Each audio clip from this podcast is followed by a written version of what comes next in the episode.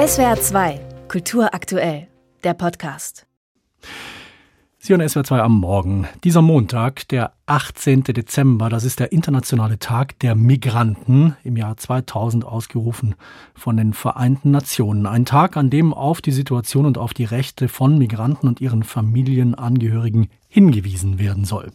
Ja, und an diesem Tag der Migranten, da kommen heute in Brüssel auch Vertreter der EU-Staaten, des EU-Parlaments und der EU-Kommission zusammen, um noch in diesem Jahr die EU-Asylreform zu regeln.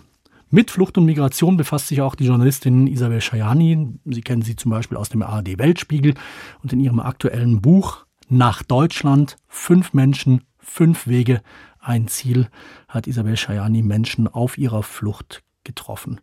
Frau Schajani, in Ihrem Buch haben Sie mit den Menschen gesprochen, um die es heute in Brüssel geht, Menschen auf der Flucht, auf dem Weg nach Deutschland oder in andere europäische Länder. Was haben Sie in diesen Gesprächen erfahren, wie diese Menschen die europäische Asyl- und Migrationspolitik erleben und wahrnehmen? Also es ist ja eher ein technokratisches Herangehen, was man hier auf westlicher Seite hat, von dem wir annehmen, dass es auf der anderen Seite ankäme und dass Leute das abhalten würde. Mein Eindruck war bei, bei vielen Gesprächen, gerade bei Menschen, die wenig Geld haben, die galoppieren zum Teil einfach los, entweder in der Notlage oder weil es dann passt. Und ähm, die wissen sehr wenig über die Europäische Union. Also ich habe vor allen Dingen viel mit Menschen aus dem Nahen Osten, aus Afghanistan, aus dem Iran gesprochen, auch aus Menschen, die ich in Lampedusa getroffen habe, die aus Afrika gekommen sind nach Europa. Die wissen, dass es schwer werden kann, aber ich sag mal, die Schrauben, die jetzt in Brüssel möglicherweise gedreht werden, das sind Sachen, die kommen schon vielleicht bei dem einen oder anderen an, aber bei den meisten ist es so, ich würde mal sagen, je weniger Geld und je weniger Bildung, desto höher ist die Wahrscheinlichkeit, dass man überhaupt nichts weiß, hm. sondern einfach losläuft. Und wenn es die Möglichkeit gibt, legal zu kommen, zum Beispiel fürs Studium oder mit so einer Blue Card, also dieses Fachkräftezuwanderungsgesetz, mhm. schreckliches Wort, aber wichtig für die Wirklichkeit, dann versuchen die Menschen das auch über diesen Weg zu kommen. Aber das sind dann meistens weniger und das sind halt die, die gebildeter sind und die auch wissen, wie sowas überhaupt geht, weil das nicht ganz so einfach ist. Was haben Ihnen die Menschen sonst noch erzählt? Also eben außer zum Studium beispielsweise mit einer Blue Card äh, über das Zugkräfte-Einwanderungsgesetz. Warum machen die sich auf den Weg und was erwarten die Menschen von einer Zukunft in Europa? Also wir waren jetzt vor zwei Wochen in Calais und haben mit Menschen gesprochen, die davon träumen und hoffen, dass sie nach Großbritannien kommen können.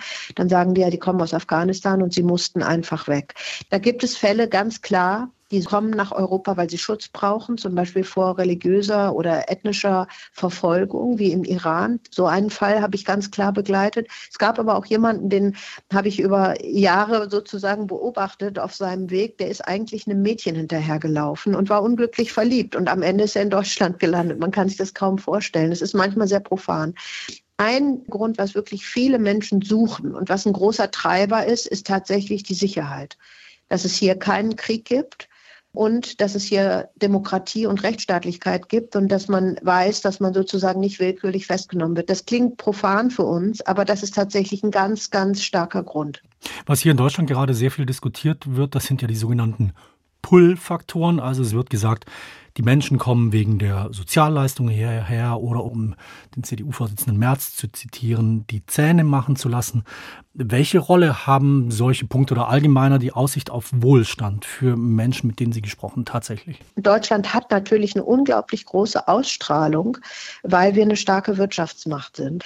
Und da ist dieser Punkt, dass man weiß, dass man hier Sozialhilfe bekommen kann, vielleicht wenn auch die Beträge nicht ganz klar sind. Das ist auf jeden Fall bei vielen mit ein Grund, warum man lieber nach Deutschland will als meinetwegen nach Tschechien. Und dann nach Deutschland zu kommen, ist sicherlich eine Mischung aus Hoffnung, eine Mischung aus, okay, das ist ein relativ solider, sicherer Staat und sicherlich auch das Sozialsystem.